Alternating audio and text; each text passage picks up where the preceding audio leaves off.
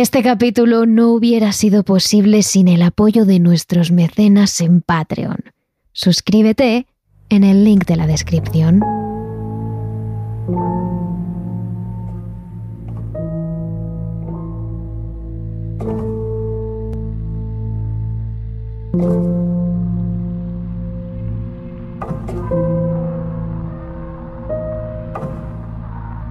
Los videojuegos son capaces de transportar a los usuarios a mundos increíbles e inimaginables, pero también son capaces de transformar en cierta medida a las personas, hacerles perder sus casillas. La mayoría de juegos que existen para ordenador, PlayStation, Xbox, son totalmente normales. Tan solo nos entretienen y nos permiten pasar un buen rato solos o jugando con amigos. Existen juegos que nos hacen aprender, juegos educativos que ayudan incluso a los más pequeños a retener ideas y palabras y amplían su conocimiento. Pero luego están esos juegos que dejan ver un lado oscuro a través de las pantallas. Su trama, quizás sus gráficos, los personajes o las músicas esconden algo escalofriante que los convierte en videojuegos tenebrosos. Pero más allá de su apariencia, existen algunos a los que sí les rodean historias sombrías. Y son precisamente esos de los que hablaremos hoy en el segundo capítulo de Videojuegos Malditos, en Terrores Nocturnos.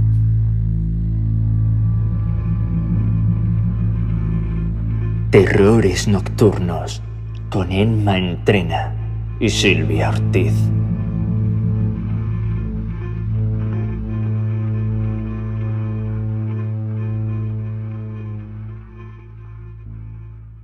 Empezaremos hablando de un clásico que estamos seguras de que conoceréis prácticamente todos.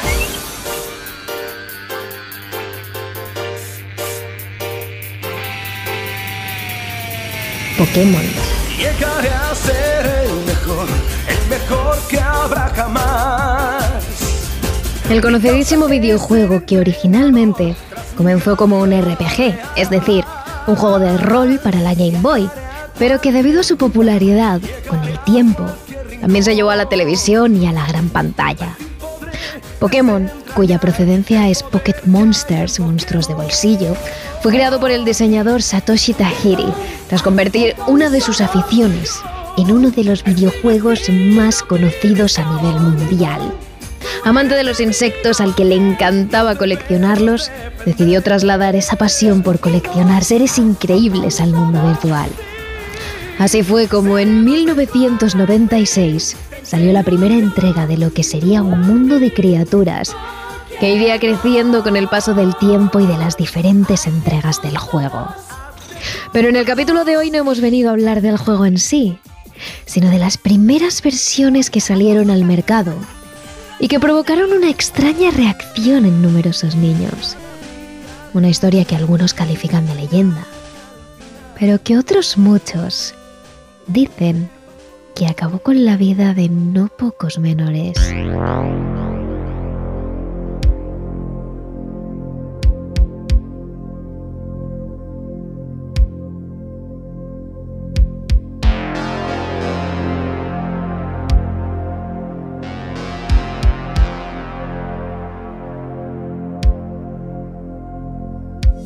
En un primer momento el lanzamiento del juego fue un éxito, superando el millón de cartuchos vendidos en un año. Pero más allá del buen número de ventas de Pokémon, lo que realmente llamó la atención en Japón es que el primer verano tras su salida al mercado se contabilizaron hasta 107 casos de suicidio entre niños de 6 a 12 años. La forma en la que estos pequeños tenían de quitarse la vida iba desde lanzarse por la ventana o el balcón de sus casas hasta tirarse a las vías del tren o por algún puente o lugar elevado. Estos terribles incidentes provocaron que automáticamente se abriera una investigación a nivel nacional para saber qué es lo que estaba ocurriendo en Japón, que hiciera quererse quitar la vida a los niños que todavía no habían disfrutado ni una cuarta parte de esta. Tras varios días de investigación, los expertos empiezan a atar cabos se dan cuenta de que las coincidencias en todos estos menores es que estaban jugando al mismo juego, a Pokémon. Algunos de los padres que hablaron tanto con los investigadores como con los medios afirmaron que sus hijos se pasaban horas y horas frente a la pantalla enganchados jugando sin parar. La Game Boy se había convertido prácticamente en otra extremidad de su cuerpo, sin ella no podían vivir. Los expertos decidieron entonces encender las consolas para ver si dentro del juego encontraban quizás un mensaje o algo que les pudiera dar otra pista sobre las muertes. Y sorprendentemente, se toparon con algo que no esperaban. Todos los menores que se habían quitado la vida estaban a la misma altura del juego, en el pueblo Lavanda.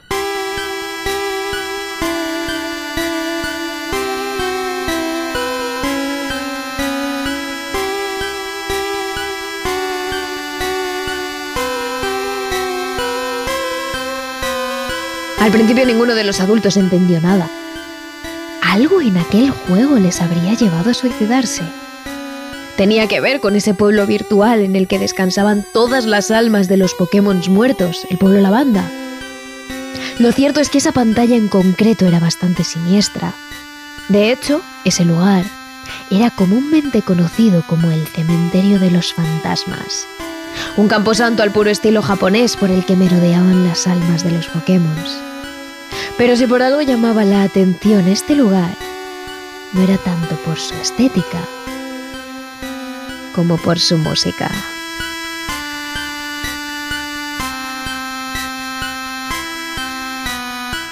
Una melodía estridente y escalofriante que fue modificada posteriormente cuando el juego se distribuyó por Europa. Pero en un principio la versión japonesa era mucho peor que la que podemos escuchar hoy en día, compuesta por notas cortas y agudas que taladraban la cabeza de los pequeños y que escuchaban durante horas hasta perder la noción del tiempo. Todo empezaba con un leve dolor de cabeza que al rato desembocaba en una fuerte migraña la mayor parte de las veces.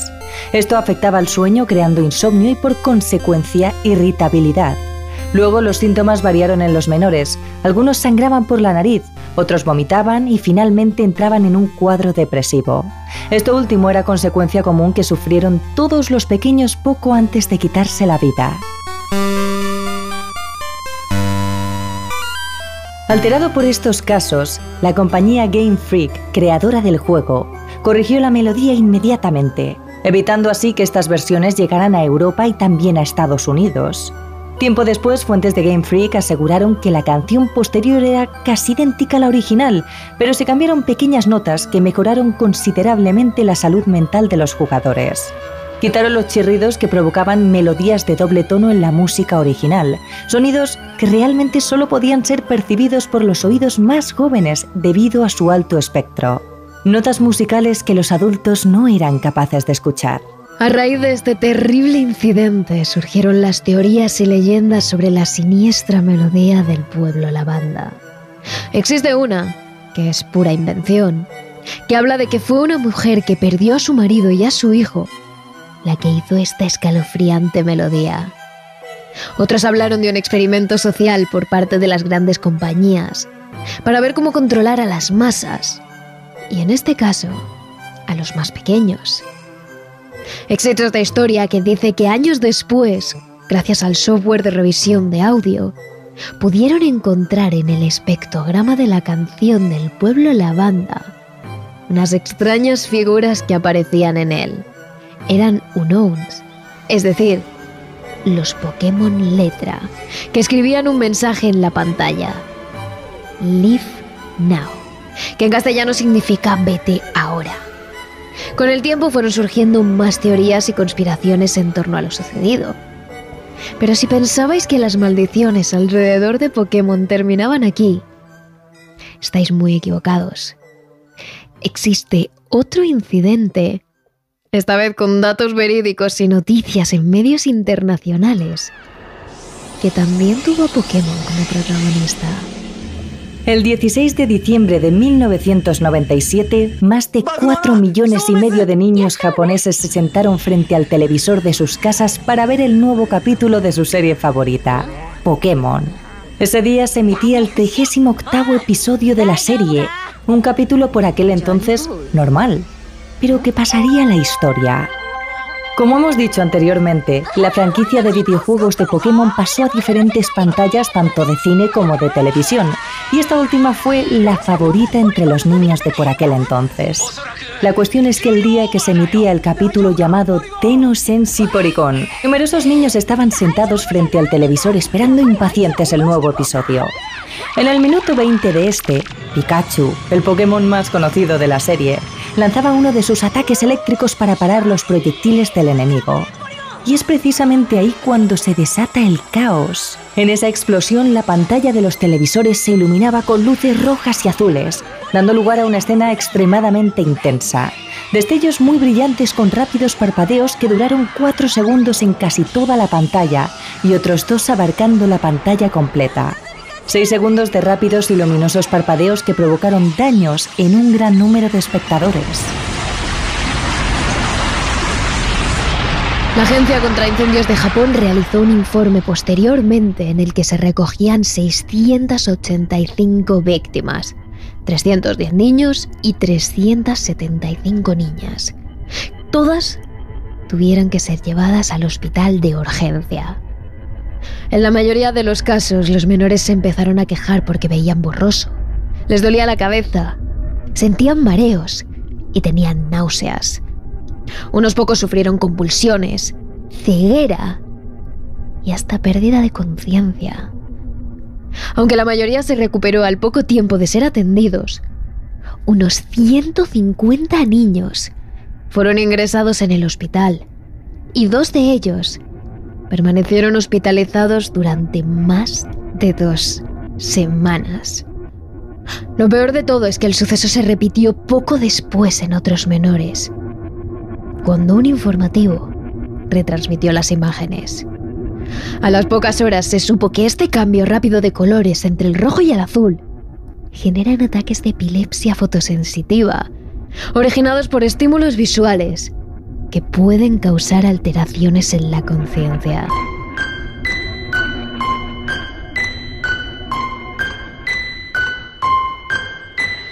La noticia sobre el incidente se extendió rápidamente en todo Japón.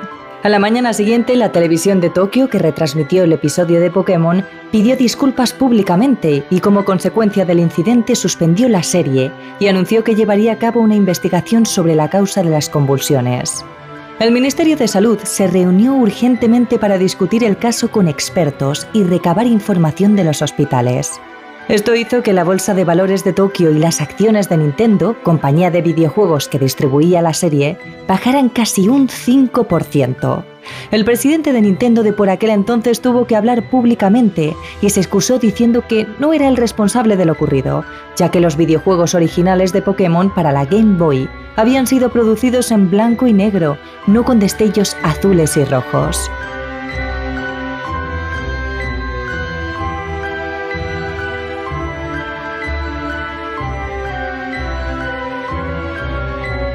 La serie estuvo suspendida durante cuatro meses, hasta abril de 1998.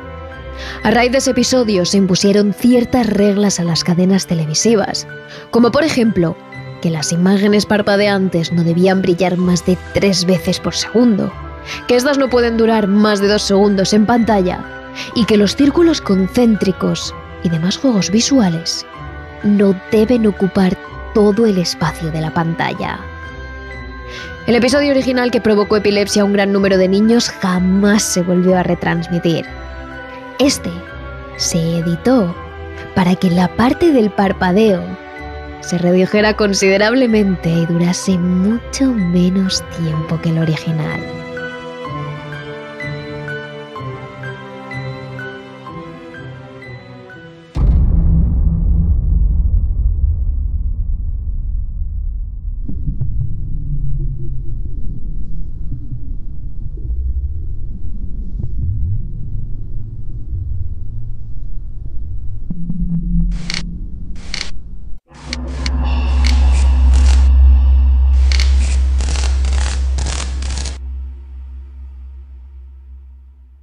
Hablamos ahora de un juego más antiguo que Pokémon, y aunque es menos conocido, también tiene una historia realmente interesante. El nombre de este juego es Kill Switch, creado por la compañía llamada Carbina Corporation, allá por el año 1989. Con unos gráficos en 2D compuestos por imágenes planas, en escala de grises y con figuras hechas de píxeles, trataba de la historia de dos personajes entre los cuales el usuario podía escoger con cuál jugar. Estos eran Porto y Gast. Cada uno tenía sus características. Este último era una especie de demonio con habilidad de lanzar fuego, sin duda uno de los personajes más fuertes del videojuego. ¿Cuál era su problema? Pues que Gas era totalmente invisible lo cual hacía muy difícil al usuario poder manejar al muñeco y saber dónde estaba dentro de cada pantalla. Es por eso que la mayoría de los usuarios, por no decir todos, acababan escogiendo a Porto, una mujer humana que aumentaba y disminuía de tamaño al azar. El objetivo del juego era conseguir que tu personaje escapara de una mina, donde se recopilaban objetos para conseguir códigos y pasar una serie de pruebas. Era un juego de terror, pero bastante ingenioso. De hecho, Carvina Corporation, la empresa que lo creó, se caracterizaba por realizar juegos de terror que requerían mucha atención y buena memoria para poder escapar. En Kill Switch, en concreto, la idea era salir de la mina abandonada con vida, porque esta estaba llena de demonios similares a Gast. El otro personaje que intentaban acabar con Porto.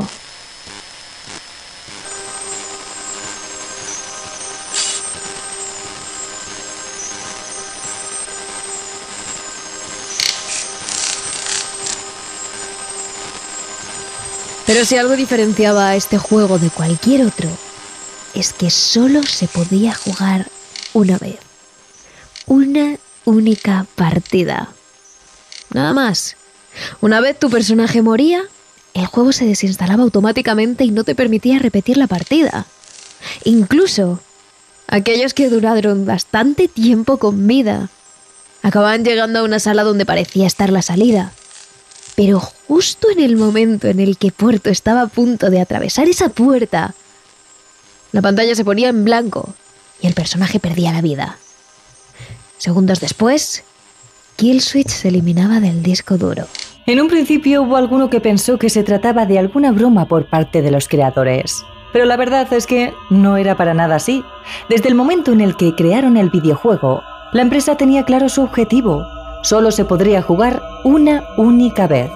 En un comunicado que hizo pública la propia compañía decía lo siguiente. Kill Switch fue diseñado para ser una experiencia de juego única, como la realidad. Es irrepetible, irrecuperable e ilógica. Incluso se podría decir inefable. La muerte es definitiva, la muerte es completa. Los destinos de Porto y su amado Gast son tan desconocidos como los nuestros. Carvina Corporation desea que esto sea así, y les pedimos a nuestros clientes que respeten ese deseo. Tengan la seguridad de que Carvina continuará brindando los juegos de mayor calidad a Occidente y que Kill Switch es simplemente una de nuestras muchas maravillas. Esta afirmación, en lugar de tranquilizar a los creadores, provocó todo lo contrario. Muchos calificaron el juego como un temo, una farsa, una manera de perder el dinero. Otros se enfurecieron al verse incapaces de poder jugar hasta el final. Tan solo unos pocos decidieron volver a comprar el juego e intentarlo de nuevo, pero ninguno de ellos consiguió llegar más allá de aquel momento en el que la pantalla se tornaba de un color blanco, hasta que el personaje principal, Porto, fallecía. Pero lo más impactante llega cuando a raíz de este curioso juego surgió una historia, una leyenda que envuelve Kill Switch. Resulta que además de tratarse de un juego limitado, la compañía tan solo hizo 5.000 copias del juego. Ni una más.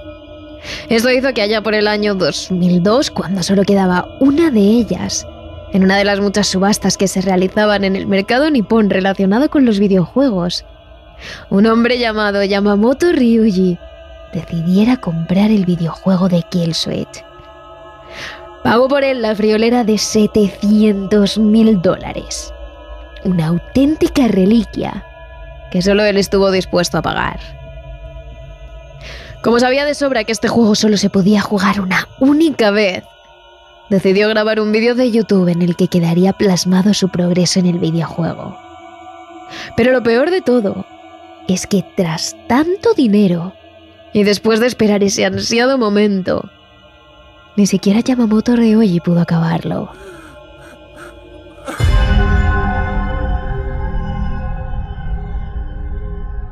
Lo único que pudo subir a su canal de YouTube fue un vídeo de pocos segundos en el que aparecía Yamamoto llorando desconsolado, con la melodía del juego de fondo. Esa fue su última aparición en Internet.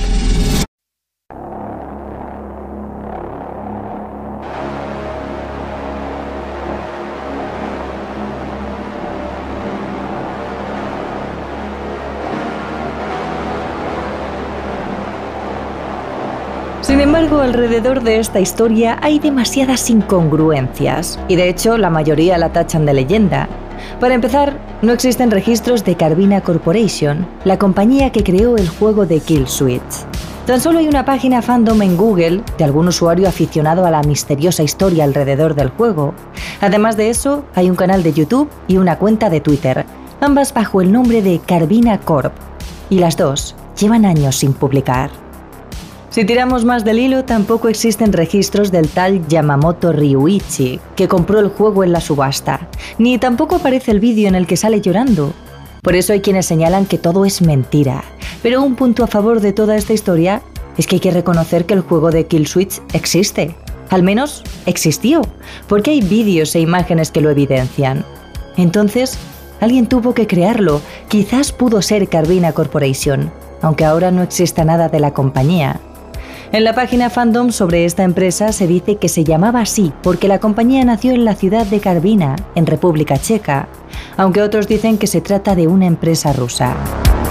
Pero una vez más, este caso siempre quedará en un misterio sin resolver. Lo que sí está claro es que la historia del juego de Kill Switch es intrigante y muy escalofriante.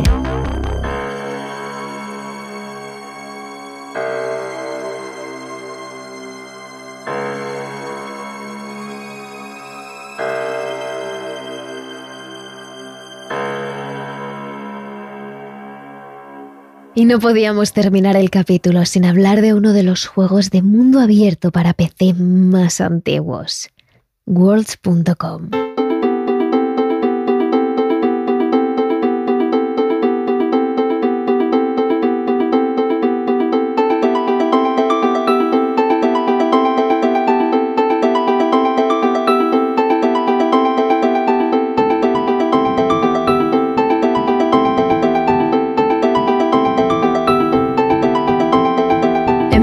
1994 los ordenadores eran mucho más grandes que ahora. De hecho, por aquel entonces el gran Bill Gates estaba desarrollando las primeras versiones de Windows. Este sistema estaba dando sus primeros pasos, al igual que lo hacía Internet. Gran parte de la población desconocía qué era Internet y muchos lo veían como algo extraño e inalcanzable. Mientras todo esto crecía, se creó uno de los primeros simuladores, quizá casi el primero, de vida virtual en 3D llamado worlds.com. Podríamos calificarlo como una especie de red social en la que podías hablar con otros usuarios. Un mundo abierto que te permitía acceder a infinidad de salas creadas por el propio servidor y por los usuarios, decoradas con diferentes estilos e historias. La versión beta de worlds.com se dio a conocer en abril de 1995 por la empresa Worlds Incorporated.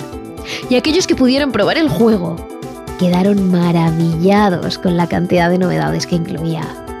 No solo podías moverte libremente por mapas bastante grandes, sino que también podías crear diferentes mundos, además de elegir tu propio avatar, con una apariencia bastante peculiar.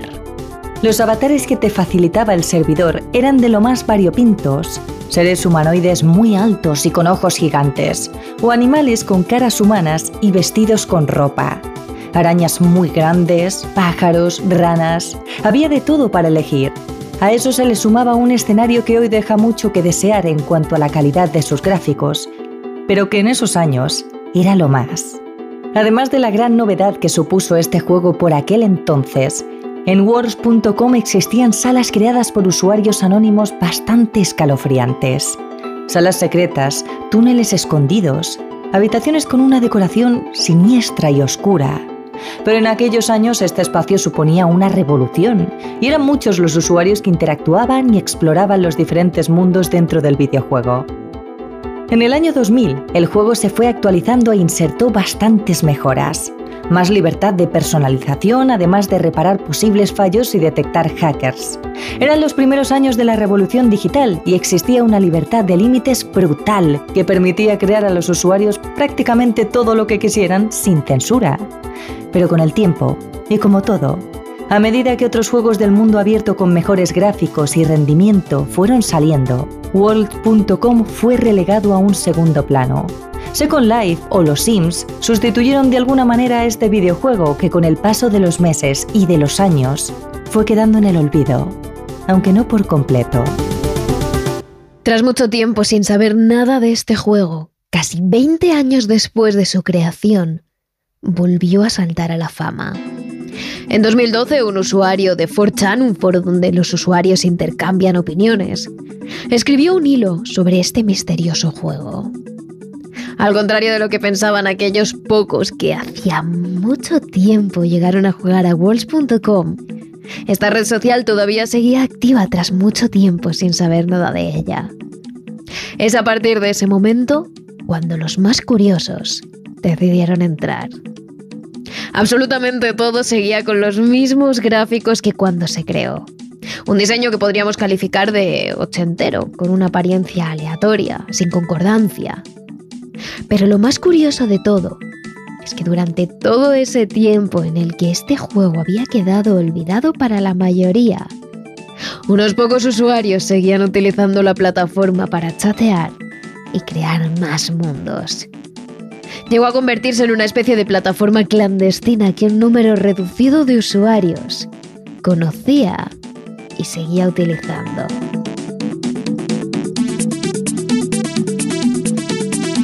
Entre ellos, uno de los que parece ser el líder de Worlds.com es Nexialist, un jugador que viste con una gabardina negra, con cabeza de caballo de color rojo. Aunque no siempre su apariencia es la misma. A este personaje le rodea un halo de misterio. No se sabe quién es realmente, tampoco se comunica con los usuarios. Conoce todo el servidor a la perfección. Incluso algunos avatares nuevos les persigue sin decir nada por las diferentes salas y mundos que lo conforman. Nexialist no les quiere perder de vista.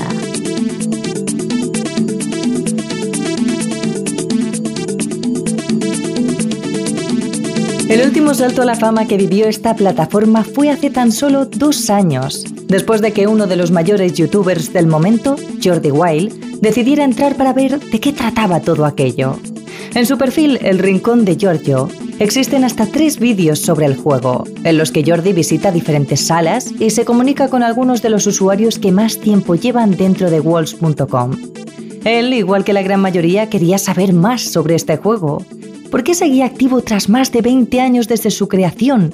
¿Cómo serían las pocas personas que seguían jugando y creando mundos dentro de este? Pensad que se dice que aquí lo que quedan son personas muy complicadas, personas que quieren anonimato, personas que seguramente esto lo utilizan en una especie de foro clandestino donde estoy seguro de que muchos de estos avatares detrás tienen algo mucho peor que su imagen estamos hablando de cosas malas a niños, de cosas de asesinatos, de contactos jodidos, porque ¿quién si no utiliza el Walls este? Esto es lo que dijo el propio Jordi en su primer vídeo sobre Walls.com. Él estaba convencido de que antes de que Walls.com saltara a la fama tras publicar su vídeo en el rincón de Giorgio, allí se escondían cosas truculentas, contenido muy oscuro. De hecho, existen varias salas cuyas paredes están decoradas con fotografías de personas que pertenecieron a esa plataforma y fotos de familiares y gente desconocida, que a día de hoy siguen decorando algunas de las salas. Estoy viendo que aquí no hay troleo, y eso es lo que me da más mal rollo, porque se nota que no está lleno de niños. O sea, se nota que aquí hay gente que realmente hace sus historias, sus movidas. Efectivamente, en su mayoría, los usuarios que todavía utilizaban normalmente esta plataforma parecía tratarse de gente mayor, adultos. Es entonces cuando Jordi Wild, al final de su primer vídeo, hace la siguiente pregunta. Mi pregunta es, ¿quién cojones a día de hoy mantiene esto? ¿Dónde está el servidor que mantiene una historia que de momento, que yo vea, no da dinero? No hay ninguna suscripción, no hay ningún pago en ningún lado. Los anuncios que salen están caducadísimos. Entonces, es que es una cosa muy extraña todo.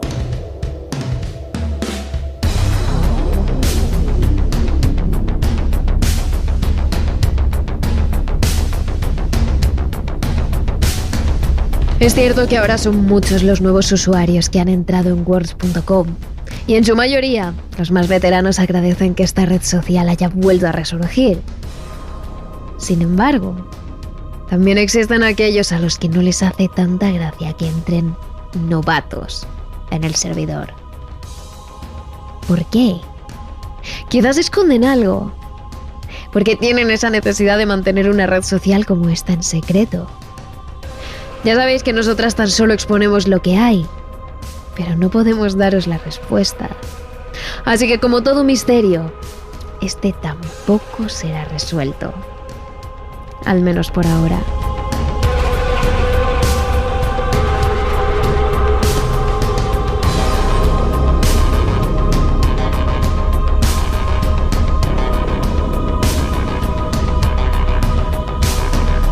Sin embargo, no podemos cerrar este capítulo sin hablar de Polybius, uno de los juegos más malditos del mundo, que incluye una leyenda, una creepypasta y una historia de control mental. Y por eso os lo contamos en nuestro capítulo extra de Patreon. Solo tenéis que uniros a la familia en el link de la descripción. Además, ya sabéis que hacemos mucho más contenido sobre videojuegos malditos y sobre más temas de misterio en nuestras redes sociales cada semana.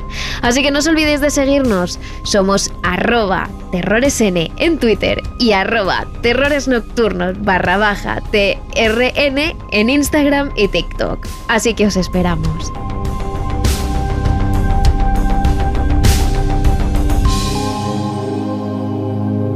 Terrores nocturnos.